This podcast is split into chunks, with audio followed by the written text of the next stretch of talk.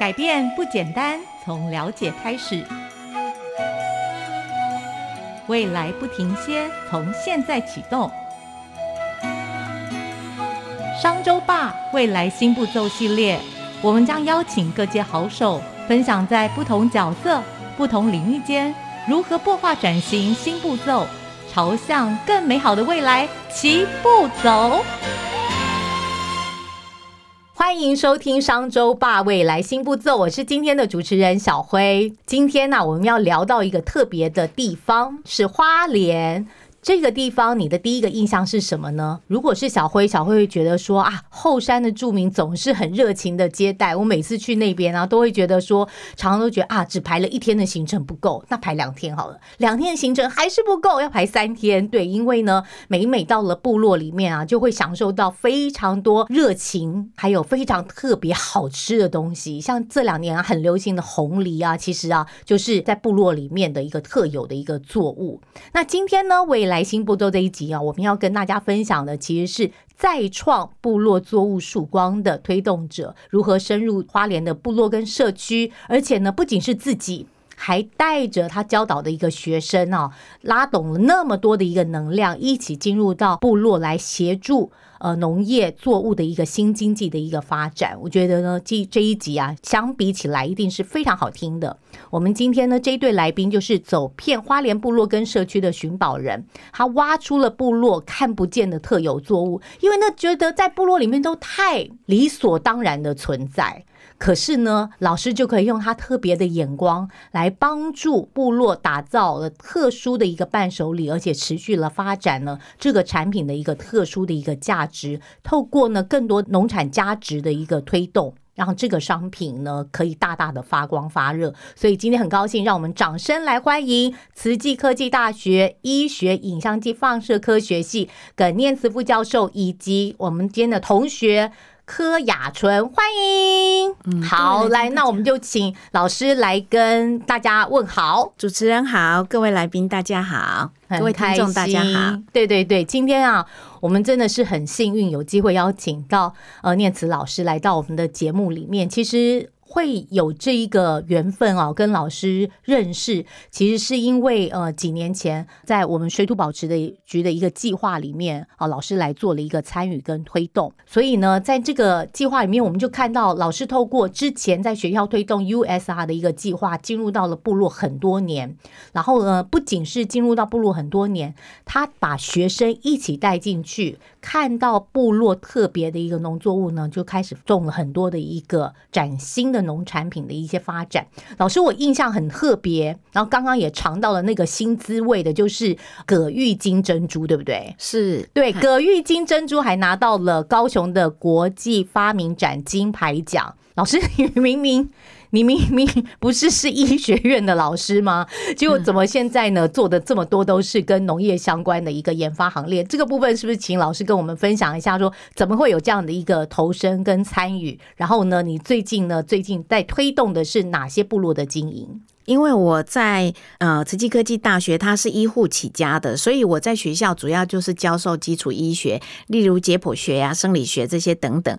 那在大体老师的教授呃教导大体老师的过程中，就发现其实很多大体老师都是因为癌症往生的。那突然就觉得，其实大家吃的都可能不太健康，那应该要想方设法，怎么样让我们的土地能够回归到清净，然后回归到纯净。那所以呢，就带着学生。开始这样子，呃，投入跨领域农业的研究，那希望能够从吃的健康达到一个预防医学的效果，所以因此就带领学生进到部落，开始去做慈善农耕相关的理念，所以用医学的这个核心的能力，对不对？然后来转协助参与那个农业产品的一个研发跟推广。是，那老师，我们刚刚吃到这葛玉金这件事情是怎么样开始发生？这个特别的产品的一个推动啊？呃，因为那个葛玉金就是当初就是呃。整个计划团队的另外一位主持人魏忠老师，他就是被花莲农改场邀请为百大青农的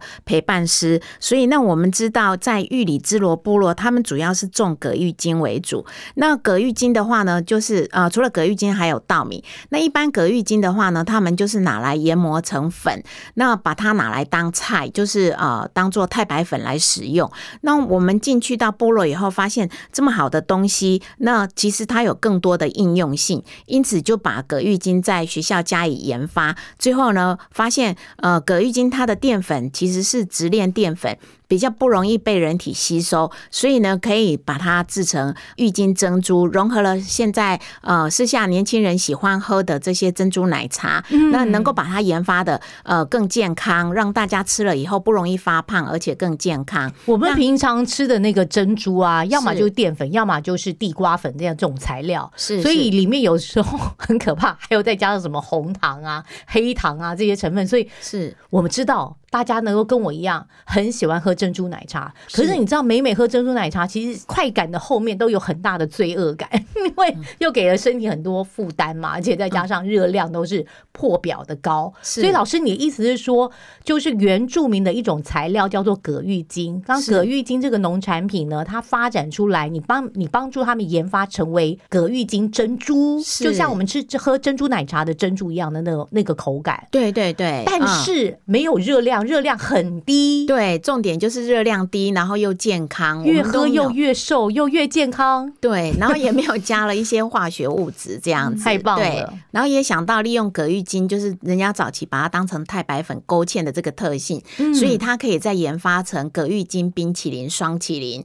那这样子口感很滑顺，然后最重要的是它低脂，不容易发胖，然后最重要是很健康。我们真的很希望我们这一集有很多跟食品相关大厂的老板。们呢有听到我们这一集的节目，葛玉金。然后呢，它可以做珍珠，或者是做双麒麟的一个材料。如果你有这样的一个需求跟期待，或者想要跟部落来合作的话，欢迎 可以找一下念慈老师，他可以可以帮忙牵线嘛，对不对？啊，可以可以，对。而且我跟你讲，老师真的太特别，老师帮助部落呢来做这个产品的研发之后，老师你们是不是就无偿的把这样的一个技术的一个成果回馈回到？部落的身上，让他们让部落的年轻人有机会可以从事更多的一个生产的一个这个工程。对，因为觉得呃花莲是在后山，所以相对于西部来说，它是比较弱势一点点。那尤其在偏乡部落，他们其实呃很多都会遇到，大部分青年都没有办法留在自己的家乡，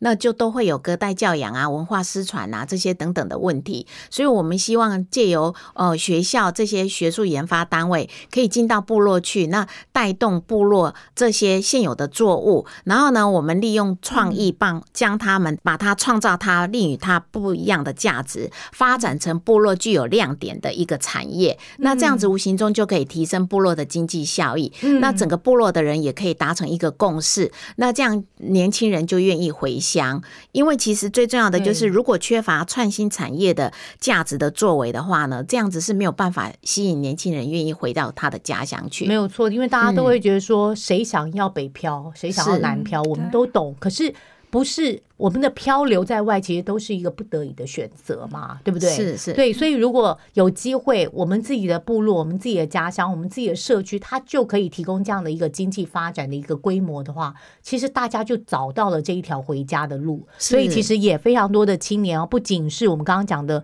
好像不仅是支罗部落嘛，还有好几个部落，后来也是接续的，都有老师你们的一个陪伴跟协助，跟呃技术的一个引导跟扶持。帮助他们持续的来做创新发展，对吗？对对对。那举例来说，像那个呃秀林的嘉明部落也是一样。那因为他们环境的关系，所以他们就种植了很多的山苏。那一样遇到一样的问题，就是我们平常炒小鱼炒小鱼干，对对对对对。那这样子如果当蔬菜来用的话，其实它真的经济带来的收益相当的有限。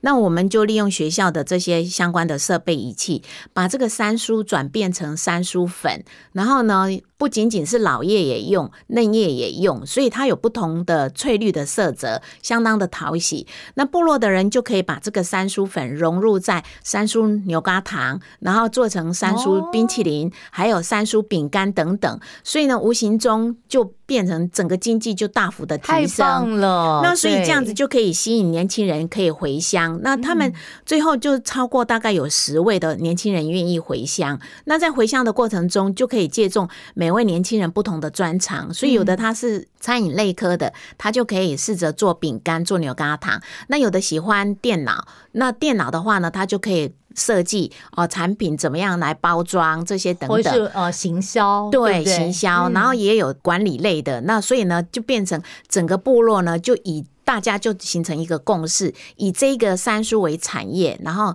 整个带动整个部落的成长。对，所以呢，老人家还是可以继续种三苏，对不对？对对对对原来的工作没有变少，但是是。山苏的发展跟应用市场就变得更大了。对对对，已它可以一样还是可以卖菜的，是。但它还可以做更多加工类的。对。可以透过这些，不管卖菜卖加工类的，它因为产品更多元了，它就有商业的一个应用，可以跟市场外面的市场做对接了。对对对。所以就有很多年轻人又找到了回部落的路，对不对？对对对。对，嗯。所以一路以来，我刚刚好像还有一种东西叫什么雨来菇，是老师那那个东西是是是什么东西？啊，雨来菇是一种蓝绿藻。那如果呃西部的这些朋友们去到东部的话呢，会发现就是因为东部比较没有污染，所以在下过雨以后呢，在地上就可以捡到雨来菇。那一般原住民呢，早期是把这个雨来菇当野菜。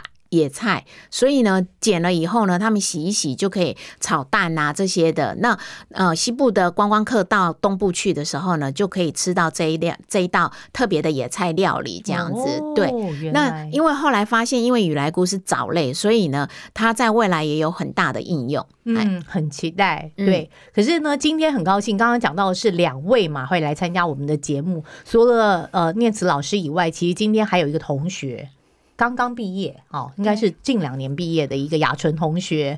哦，他其实从大一的时候就开始上了老师的课，所以呢，其实应该也是因为参与课程的一个学习啦，所以有机会跟着老师进入到部落去做一些体验，是吗？感觉是这样，所以嗯。雅纯来跟大家问好一下，然后也分享一下说，哎，你是怎么样展开跟部落的接触的？好，Hello，大家好，主持人好，听众朋友大家好。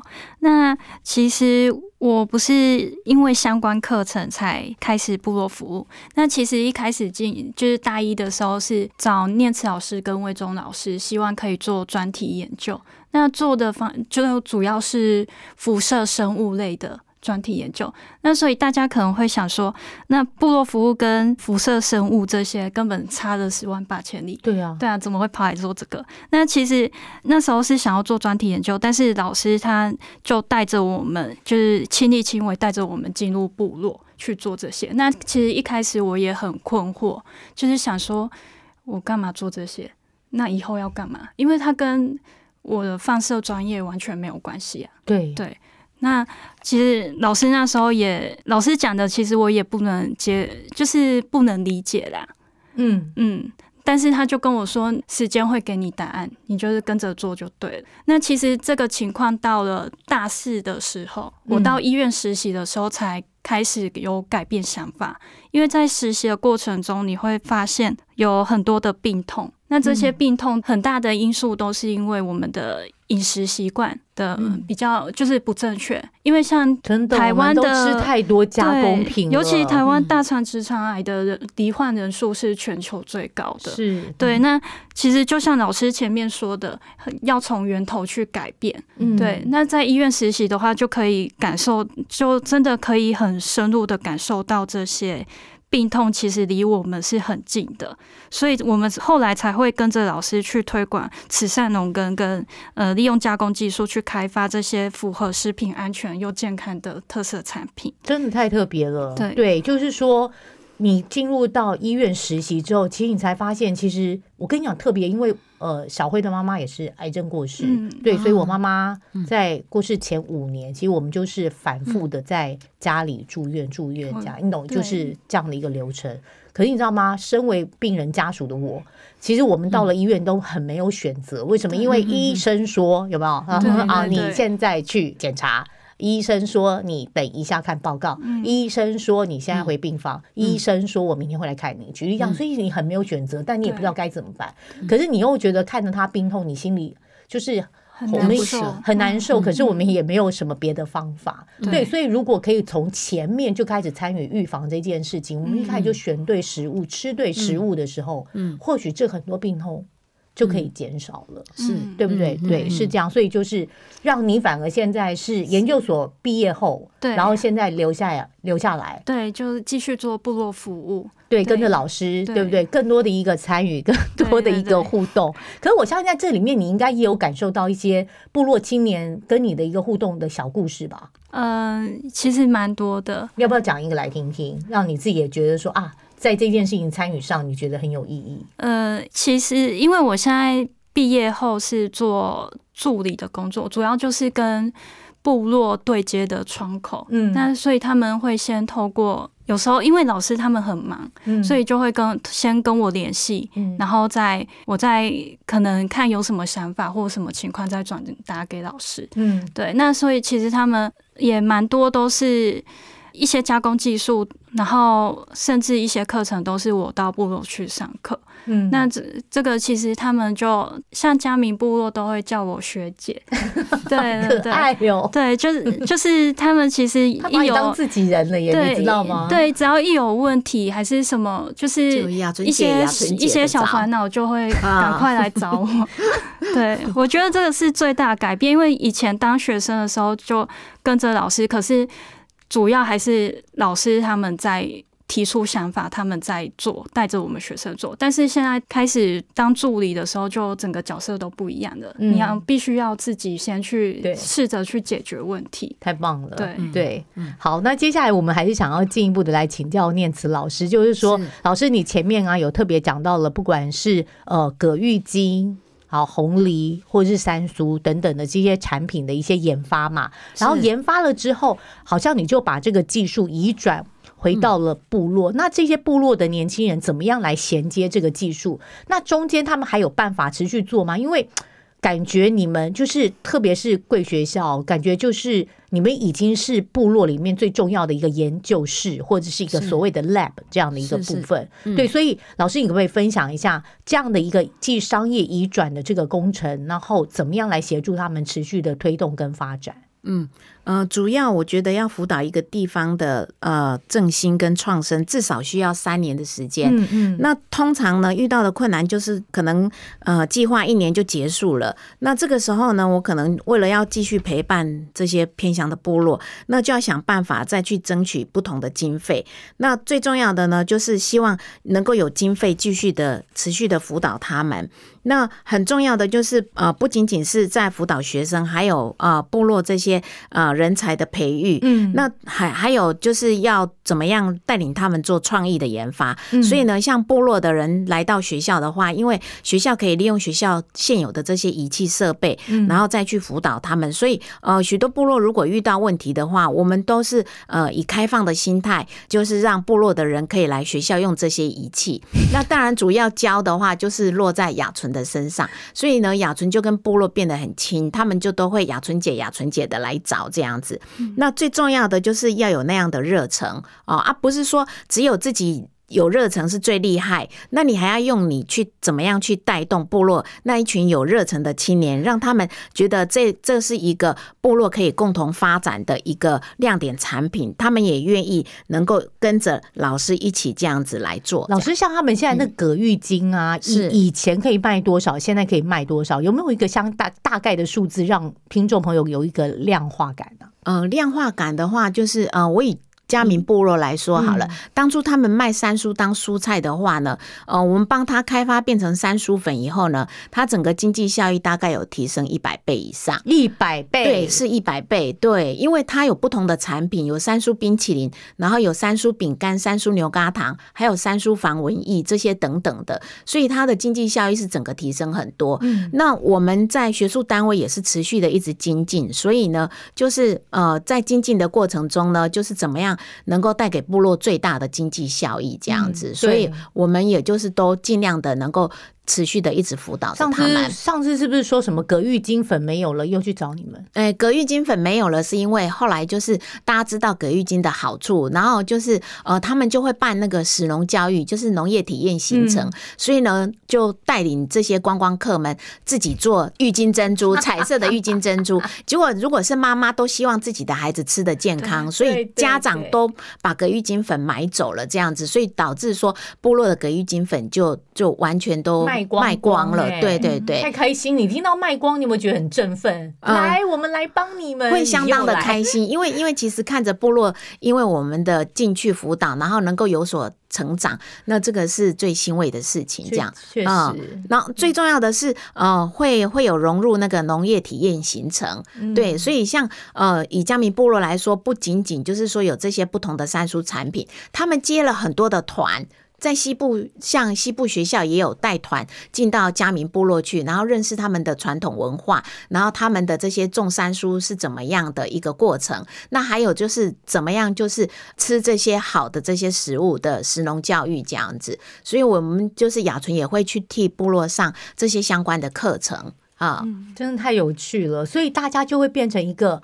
呃，不是一次性或一不是年一个计划的一个合作，对不对？对对对，至少要三年的时间来是一个长。中长时间，而且其实不仅老师去，因为老师有的时候很忙，课程也很多，老师还是在做很多发明、研究，对，所以就会变成呃学姐现在要开始接班了，对不对？持续的来关心跟。就是服务啦，嗯对不对？对我就看着他们发展，经济变好，你有没有觉得很有成就感？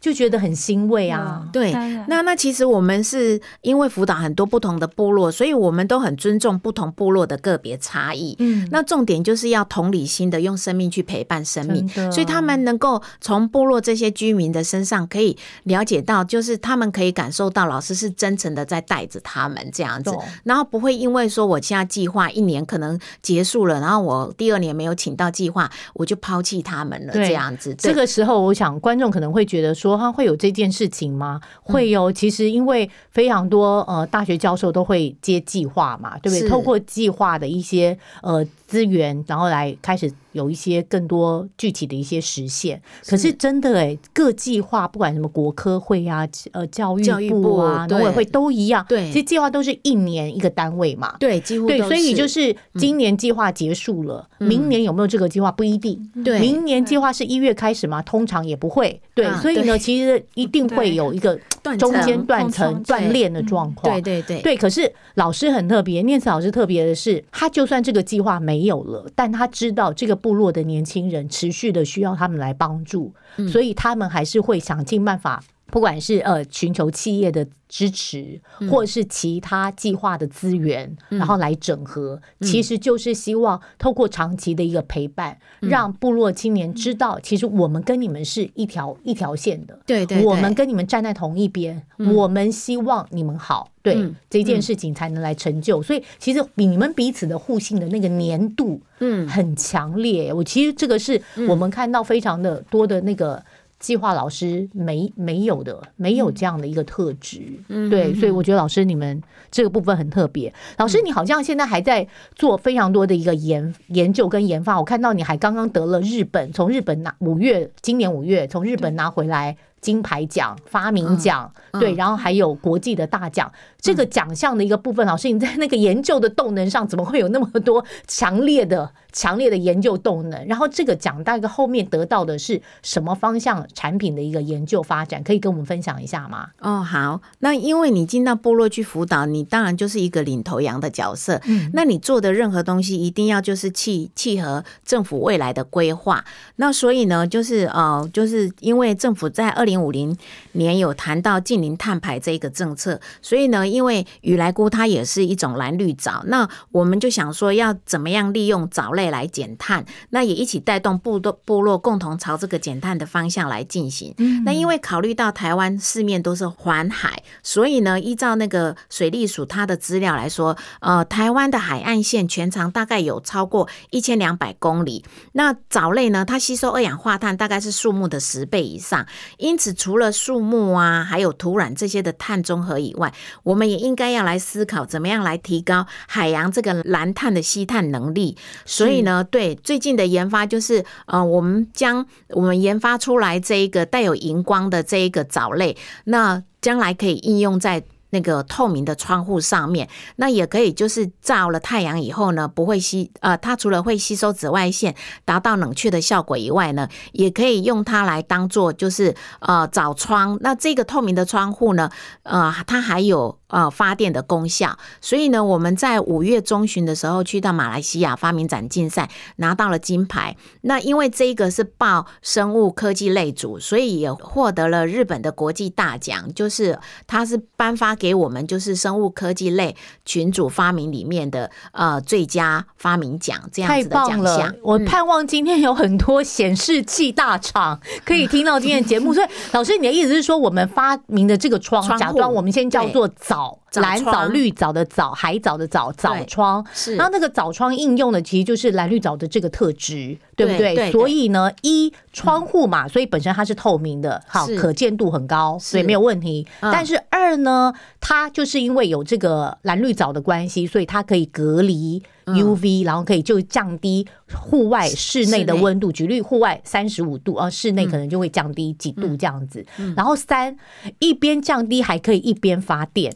对，Oh my God！现在听到发电，你知道台湾多缺电？听到有发电能力的窗户，对不对？大家都振奋起来了。对，所以呢，今这个发明得到了国际，不管是马来西亚、日本，非常多就是发明奖的肯定。是这件事情真的非常值得期待，很希望可以赶快有商转的这个机制跟可能。因为如果啊，特别是台北市、高雄市那么多玻璃帷幕的大楼，如果每一个大楼都可以靠窗户发电。感觉是一个解放，真的很兴奋。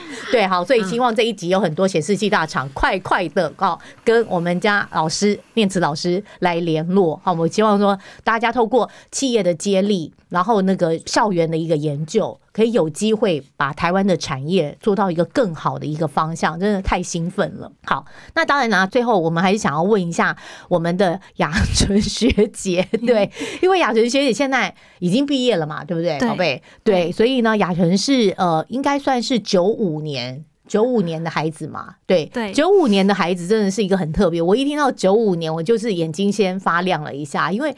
我最近碰到非常多，就是九五后，就是 P 世代。那大家会觉得说，哈，什么现在还有 P 世代？对我来讲一下啊，P 世代就是 Propose 世代。这个世代的孩子啊，其实他追求这个信念，还有就是个人实现的这件事情啊，其实是优先于可能其他的价值，包含了金钱的这个价值。对，所以其实我们就可以看出来，这个医学院毕业的学生，他已经是有放射师执照的这样的一个。专业的专家嘛，好某个程度啊，对，那可是呢，他没有选择进医院工作哦，他先把这个执照放旁边，他想要跟着老师从事呃研究，但是持续的呢来做。部落地创经济的一个推动跟发展，所以呢，我想要问一下雅纯，就是你现在啊，已经不是学生了嘛，哈，转身进入到职场了，然后是不是跟我们分享一下你对于未来的一个蓝图的想象是什么？然后你们家人呢，对你或者是同学呢，对你的这样的一个决定是保持的一个什么样的一个态度？嗯，其实，在从事部落服务，然后。包括父母呢，身边许多人都会觉得你是不是头壳坏掉？对，因为放射师的薪水比较高，而且在医院又可以吹冷气。可是你做部落服务的话，呃，他必须在外面走跳，然后风吹日晒。是，对啊。那但是我觉得这是就是，而且他是第一名哦，听众朋友们，他是第一名毕业，他就是非常优秀的孩子，对，都第一名。放射系、放射所都第一名，刚刚老师还在旁边悠悠说。对，但我觉得就是我反而做部落服务可以乐在其中呢，因为我受。对，因为我觉得是比较大的挑战，这个的工作很有挑战性。那比起在放就是放射师的话，你就是每天固定做一样的事情，那所以我觉得就像刚刚主。持人说的是追求一个自我实现的一个过程。对对，那我希望，因为现在在现在我们的部落服务范围都只局就是局限在华东，那希望可以未来可以逐渐扩大，甚至到海外的偏乡地区。天哪，老师的工作越来越因为其。实偏海外的话，那你的风俗文化又不同，挑战对会更大。那其实也是考验我们，就是我们在国内的成功经验能不能在国外复制。对对，所以其实也是验证近几年所学的，能不能真的实质的帮助到这些地方。嗯。嗯，很不错，很有很有理想的孩子，对，所以老师最后还是是想要请教您，就是说，你看你搭建了那么多部落的孩子、部落的年轻人回到部落的路，然后呢，其实你现在自己带的学生也很清楚他的一个职业的一个发展嘛，对不对？就是他不是他不是不知道怎么选择，他很清楚，嗯，知道自己的选择，是对，所以老师接下来呢，你的下一步的规划是什么？你你打算要搭建什么样的一个路，让什么样的人走上这条路？因为就是呃，想到地球最近就是风那个四大不调，那整个天灾又很多，所以呢，想说怎么样呢？就是带领这些学生能够进到呃减碳。然后环境能够让它永续这样子，嗯所以我们就继续在深化雨来菇的研究，然后让它能够研究的更好。那有机会呢，也带动这些偏乡一起来做减碳的这些工作，这样子，对啊、确就变成是一个减碳的农示范农村。太棒了！哎减碳的示范农村，如果这个农村可以有这个典范出现，对，其实其他农村就知道我们要往哪一个标杆前进。是太棒了很期待。那那最重要的就是呃，刚刚我有提到，就是呃，在辅导部落的话，需要三年的时间。嗯。那呃，通常经费只有一年，所以实际上我们的时间相当的紧凑，我必须在一年内就把亮点制造出来。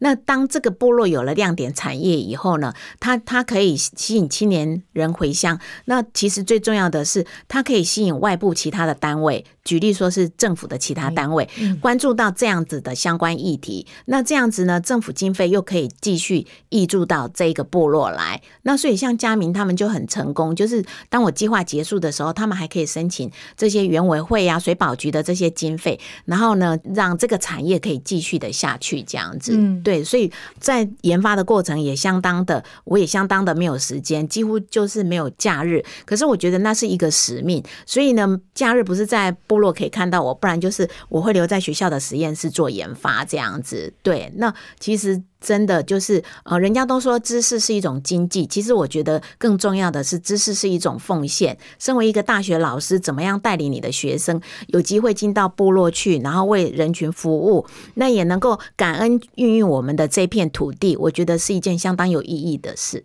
天呐，听完老师讲的话，我们都不知道怎么结语了。对，真的啊，其实老师就是拥有很多大爱的人，所以他才会觉得，在每一次的研发、每一次的技术的移转、每一次的跟部落的人对话，然后每一次的给他们的更多的一个鼓励跟产业的一个推动，其实他都没有说过一个辛苦、欸，他每都跟我们讲就是很兴奋，他一直都用一个很兴奋的态度来跟我们对话。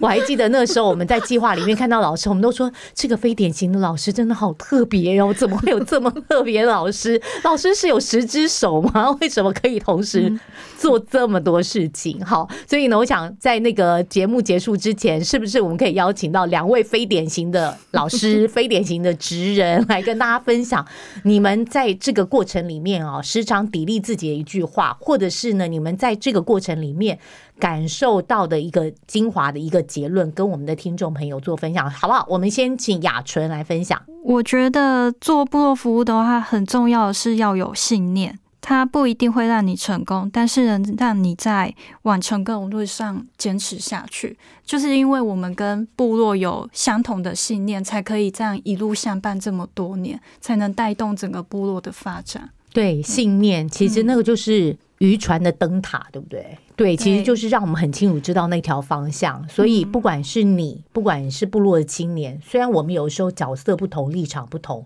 但是我们唯一的信念都是相同的。我们知道我们要让部落变好，我们要让部落的整个经济发展变好，我们要让部落的人生活变好。对，那这一件事情做下去就是值得的了，对对不对？所以在这个的信念之下带领你，其实我觉得这这个大家有了这个共识，那就有了共鸣，对吗？对太棒了。那老师呢？呃，像我们辅导这么多不同的部落，其实都是带着学生用心的去发现平凡中的差异化。所以，再怎么样平凡的东西，一定都有它不平凡的价值。那等待着我们用心去发现，那用创意去展现。最重要的是能够用热情去实践。真的在不平凡的里面，要看到特别的价值。哎，是对，虽然或是平凡的事物，可是它一定有那一个让人值得鼓励、被鼓动的那个价值。对，其实那件事情呢，要持续的用创意、用热情去孵化它。对这件事情才不会熄灭，对不对？是对，是所以其实老师是一个非常特别引引路的人，然后你的引领之下，让学生有机会也进入到部落各做更多的社会参与，也盼望今天听到我们节目的那么多的企业主们或者是企业决策层们，也有机会也来参与，就是像念子老师在推动的一个部落经历经济，或者是刚刚讲到的，就是呃蓝绿藻应用的一些创新的节能减碳的一些发展，是是我们都希望呃台湾的大学成为台湾最重要的一个研发中心，那其实就有机会让社区、让企业变得更好，变得更好。是。再一次感谢老师以及学姐来加入我们今天的一个节目，我们今天的节目就到这边结束喽。希望下次大家持续的来收听未来新步骤，我们下次见，拜拜。拜拜。